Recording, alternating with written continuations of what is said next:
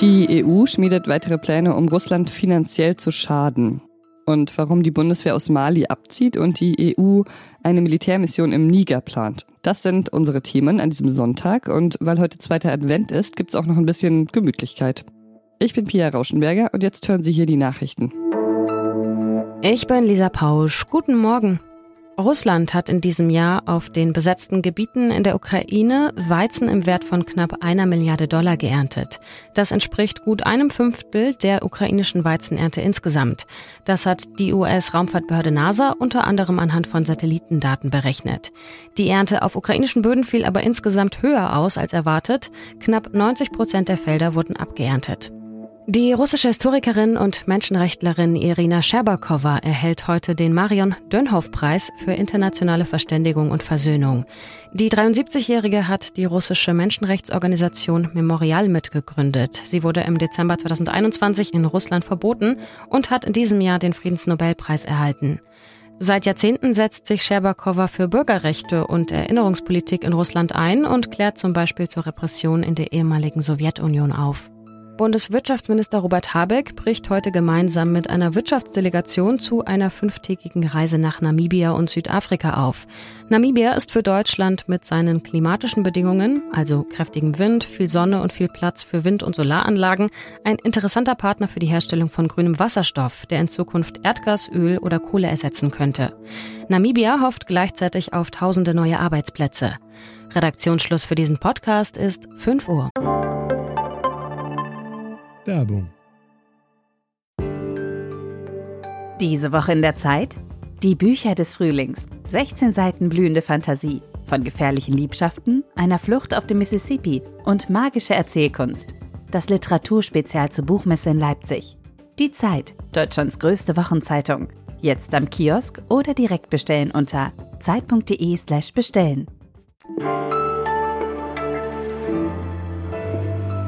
Es klingt nach einem etwas verwegenen Plan. Die EU will zusammen mit anderen westlichen Staaten durchsetzen, dass weltweit nur noch bestimmte Preise für russisches Öl gezahlt werden.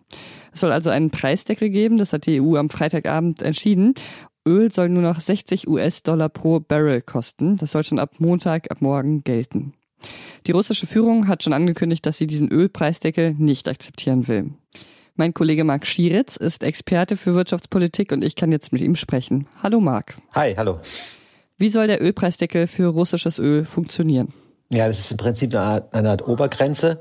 Also man ähm, versucht durchzusetzen, dass russisches Öl maximal für diesen Preis verkauft werden kann.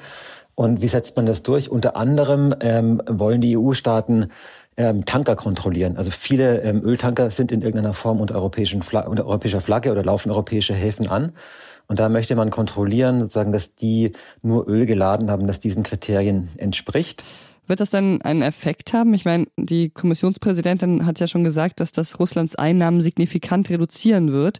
Aber kann Russland nicht einfach mit allen anderen Ländern handeln, die sich nicht diesem Deckel angeschlossen haben? Also zum Beispiel China und Indien? Das wird genau die Frage sein. Also bis jetzt haben wir es ja nur in der EU und in G7-Staaten. Also im Wesentlichen sagt der Westen, wir machen damit. Ähm, die anderen haben sich noch nicht committed. Und natürlich könnte es jetzt sein, dass Russland sagt, na gut, dann verkaufe ich halt äh, mein Öl nur noch an China. Die bezahlen mir weiter 80, 90 oder was auch immer der aktuelle Marktpreis ist. Allerdings wird auch die Frage sein, ob es Russland schafft, so viel von dem Öl äh, umzuschiffen sozusagen oder umzulagern, ähm, dass der, der Wegfall des westlichen Marktes komplett, äh, komplett kompensiert werden kann. Ne? Also es geht ja nicht alles Öl nach China. Das müsste man dann, ich sage jetzt mal so, von der Nordsee ähm, irgendwie nach Shanghai rumlotsen, um es dorthin zu verkaufen.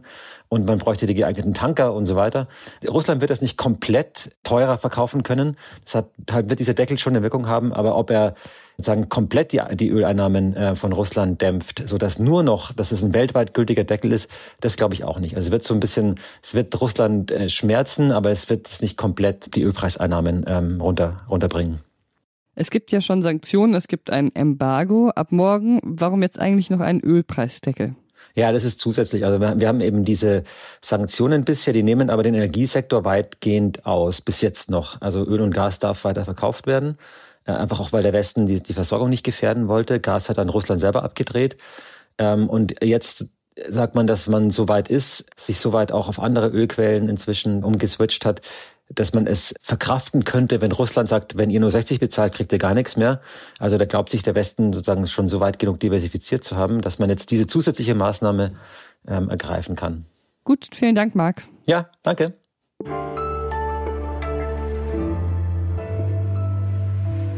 Alles außer Putzen. Ich war die letzten Tage ordentlich erkältet, vielleicht hört man es noch ein bisschen. Und wenn dann auch noch Schnee draußen liegt, wie dieses Wochenende, und es der zweite Advent ist, dann gibt's eine Sache, die zu 100 Prozent Energie und Wärme spendet. Ingwer-Kurkuma-Tee mit Orangensaft.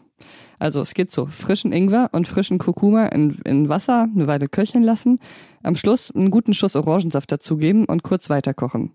Dann noch etwas Honig einrühren und schon ist es eigentlich fertig. Man kann natürlich noch erweitern mit frischer Minze oder ein wenig Zitronensaft, je nachdem, was man so zu Hause hat. Aber diese Ingwer-Kurkuma-Orangensaft-Mischung ist auf jeden Fall die Basis und schmeckt auch schon ohne Minze und Zitrone ziemlich lecker.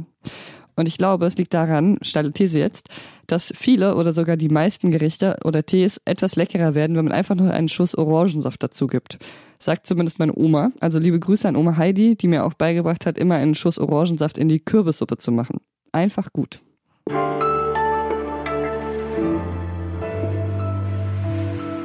Monatelang hat sich die Bundesregierung mit den Militärmachthabern in Mali gestritten. Da ging es zum Beispiel um Überflugrechte.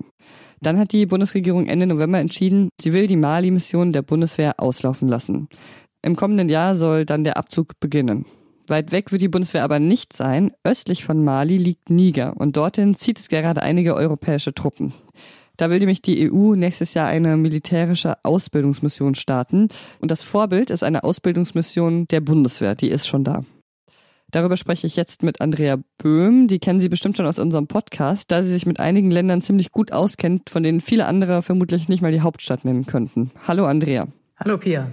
Dass die Bundeswehr aus Mali abziehen möchte, das hat sich ja schon äh, länger angebahnt. Wie ist denn die Situation in Mali zurzeit? Milde ausgedrückt schlecht. Ähm, der Krieg, sogenannte Krieg gegen den Terror geht unvermindert weiter. Das heißt, es gibt massive Angriffe von verschiedenen dschihadistischen Gruppen. Große Teile des Landes sind nicht mehr unter Kontrolle des malischen Staates. Es gibt über zwei Millionen Binnenflüchtlinge. Ich glaube, fast zwei Millionen Menschen brauchen, bräuchten eigentlich Nahrungsmittelhilfe, die sie aber nur eingeschränkt bekommen.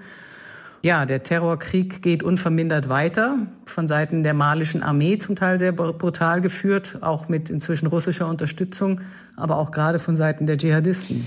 Hm. Was bedeutet das denn dann für Mali, wenn die Bundeswehr 2024 dann langsam abziehen wird?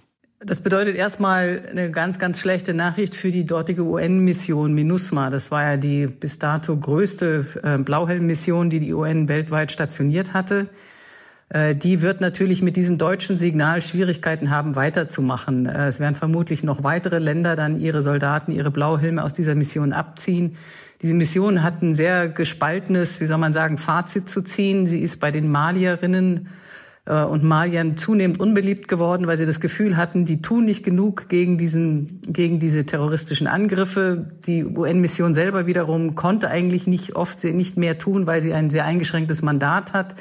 Sie war aber durchaus gerade im Norden auch erfolgreich, weil sie größere Städte schlicht durch ihre Präsenz ähm, hat absichern können. Und insofern wäre ein Abzug oder eine faktische, ja, Lähmung durch weiteren Abzug wichtiger Truppenstellerländer wäre absolut katastrophal. Und ich fürchte, darauf läuft es hinaus. Jetzt plant die EU eine Militärmission im Nachbarland Niger. Niger hat ja einen demokratisch gewählten Präsidenten, aber so ganz stabil ist das Land ja auch nicht, oder? Niger ist ja auch eines der ärmsten Länder der Welt. Es ist nach wie vor ein demokratisch gewählter Präsident, aber es ist ein extrem fragiles Land, das auch, äh, auch auf deutsches und europäisches Drängen äh, eine seiner wichtigeren Einkommensquellen verloren hat, nämlich es war ein Durchgangsland für Migration, daran haben viele Leute Geld verdient. Diese Kanäle wurden zum Teil auch mit auf europäischen Druck zugemacht. Es ist auch ein Land unter sehr starkem französischen Einfluss, auch wirtschaftlich. Da gibt es große Uranvorkommen, die von französischen ähm, Unternehmen ausgebeutet werden.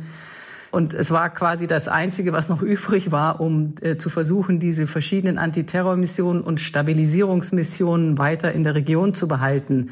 Und äh, ja, es ist einfach, äh, es ist bitter, bitter arm. Kann bei solchen Krisen europäisches Militär dann überhaupt weiterhelfen? Es kann jedenfalls eine stabilisierende Wirkung ausüben, gerade auch was Ausbildung angeht. Das sollte man nicht unterschätzen, obwohl da viel Kritik geübt worden ist. Es ist ganz sicherlich kein Allheilmittel und die Militärs sind ja immer die Ersten, die das sagen. Wir sind nicht diejenigen, die die strukturellen Probleme in solchen Ländern angehen können. Es gibt eine Menge Expertinnen und Experten, die sagen, dass das für Niger selbst auch gefährlich ist, denn das, was, ich, was man schon in Mali und im benachbarten Burkina Faso gesehen hat, nämlich eine dann auch sehr geschickt angeheizte Stimmung gegen westliche Länder, gegen internationale Truppen, wie eben UN-Truppen. Das kann natürlich im Niger durchaus auch passieren. Insofern müssten die verschiedenen Missionen, die sich jetzt dorthin verlagert haben, es gibt ja auch schon länger die Bundeswehr dort und es gibt auch eine europäische Mission zur Ausbildung von Polizei, müssen da diplomatisch sehr, sehr vorsichtig und klug und geschickt auftreten. Damit einhergehen muss also auch eine Form von ja, wie soll man sagen, wirtschaftlicher Stabilisierung, die den Nigerern und Nigererinnen zeigt, dass sie tatsächlich von dieser Militärpräsenz selber auch was haben. Und wenn das nicht passiert, dann befürchten einige Expertinnen und Experten, dass sich eine ähnliche Dynamik ähm, entwickeln könnte, wie wir sie in Mali und Burkina Faso gesehen haben. Danke dir, Andrea. Alles klar. Das war's mit Was jetzt für heute Morgen. Was jetzt at zeit.de ist die E-Mail-Adresse für Tee- und KaffeetrinkerInnen, aber auch für Leute, die Heißgetränke generell ablehnen. Dazu gehört übrigens auch Ole Pflüger. Ich bin Pia Rauschenberger. Machen Sie's gut. Uiuiui. Nicht, dass es Corona ist. Aber ich bin negativ getestet, keine Sorge.